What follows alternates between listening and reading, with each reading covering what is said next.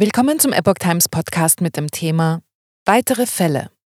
Leichenhauschef der Universität Harvard soll Leichenteile verkauft haben. Ein Artikel von Epoch Times vom 15. Juni 2023. Vor ihrer Einäscherung soll der Harvard-Mitarbeiter Organe und andere Leichenteile gestohlen haben. Auf ihn wartet nun ein Verfahren.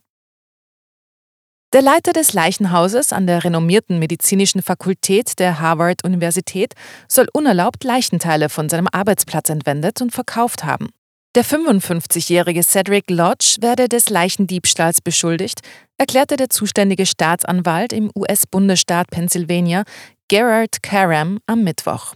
Neben Lodge werden auch dessen Frau Denise und fünf weitere Verdächtige verdächtigt, als Teil eines landesweiten Netzwerks menschliche Überreste gekauft und verkauft zu haben.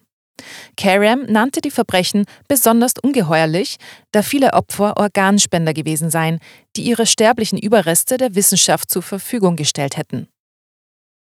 Haut verkauft, um Leder daraus zu machen.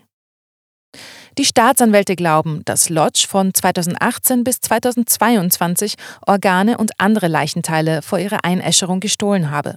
Ihm wird vorgeworfen, die Teile vom Gelände der Harvard-Universität in Boston in sein Haus in Goffstown, New Hampshire, gebracht und sie von dort an zwei weitere Beschuldigte verkauft zu haben. Bisweilen habe er den beiden Käufern erlaubt, die Leichenhalle zu besuchen und auszusuchen, was sie kaufen wollten, hieß es. Die Käufer hätten die Leichenteile dann mit Profit weiterverkauft. Die Zeitung Boston Globe berichtete, dass unter anderem Haut verkauft worden sei, um Leder daraus zu machen. Lodge leitete das Leichenhaus für Harvards Körperspendeprogramm. Der Universität zufolge wurde er am 6. Mai entlassen. Eine weitere Mitbeschuldigte soll gestohlene Leichenteile von einer Leichenhalle im Bundesstaat Arkansas gestohlen haben, darunter die Leichen zweier totgeborener Babys, die eingeäschert werden sollten. Zwei weitere Beschuldigte sollen Leichenteile einander verkauft und insgesamt 100.000 Dollar an Zahlungen ausgetauscht haben.